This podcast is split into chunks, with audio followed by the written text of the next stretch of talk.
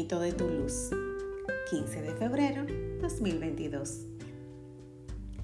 Dios no conoce la tentación al mal y Él no tienta a nadie. Santiago 1 del 12 al 18. Santiago nos recuerda que Dios es todo bien y que de Él solamente llegan cosas buenas.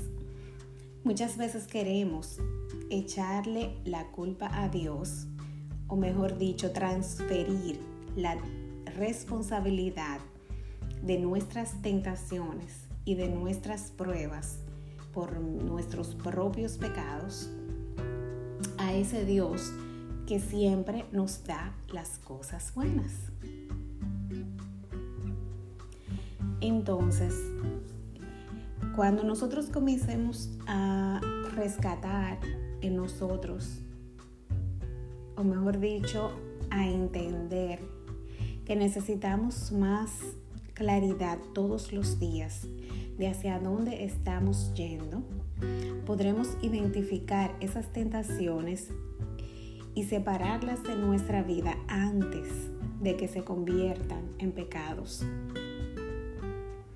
Estamos llamados a conformarnos según nuestro Señor Jesucristo, quien fue tentado pero no sucumbió y que contrarrestó los deseos que venía poniendo en su corazón con la palabra de Dios.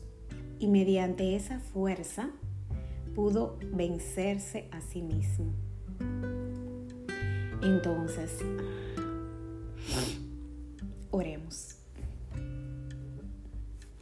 Padre amado, te damos gracias porque nos permites reconocer la causa raíz de nuestro pecado.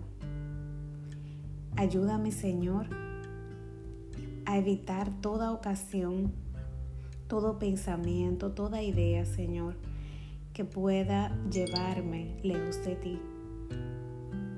No permitas que me aparte de ti, mi Dios Sé tú poniendo fortaleza en mi corazón. Gracias Señor, porque siempre estás pendiente de mis necesidades y siempre me das cosas buenas. Amén.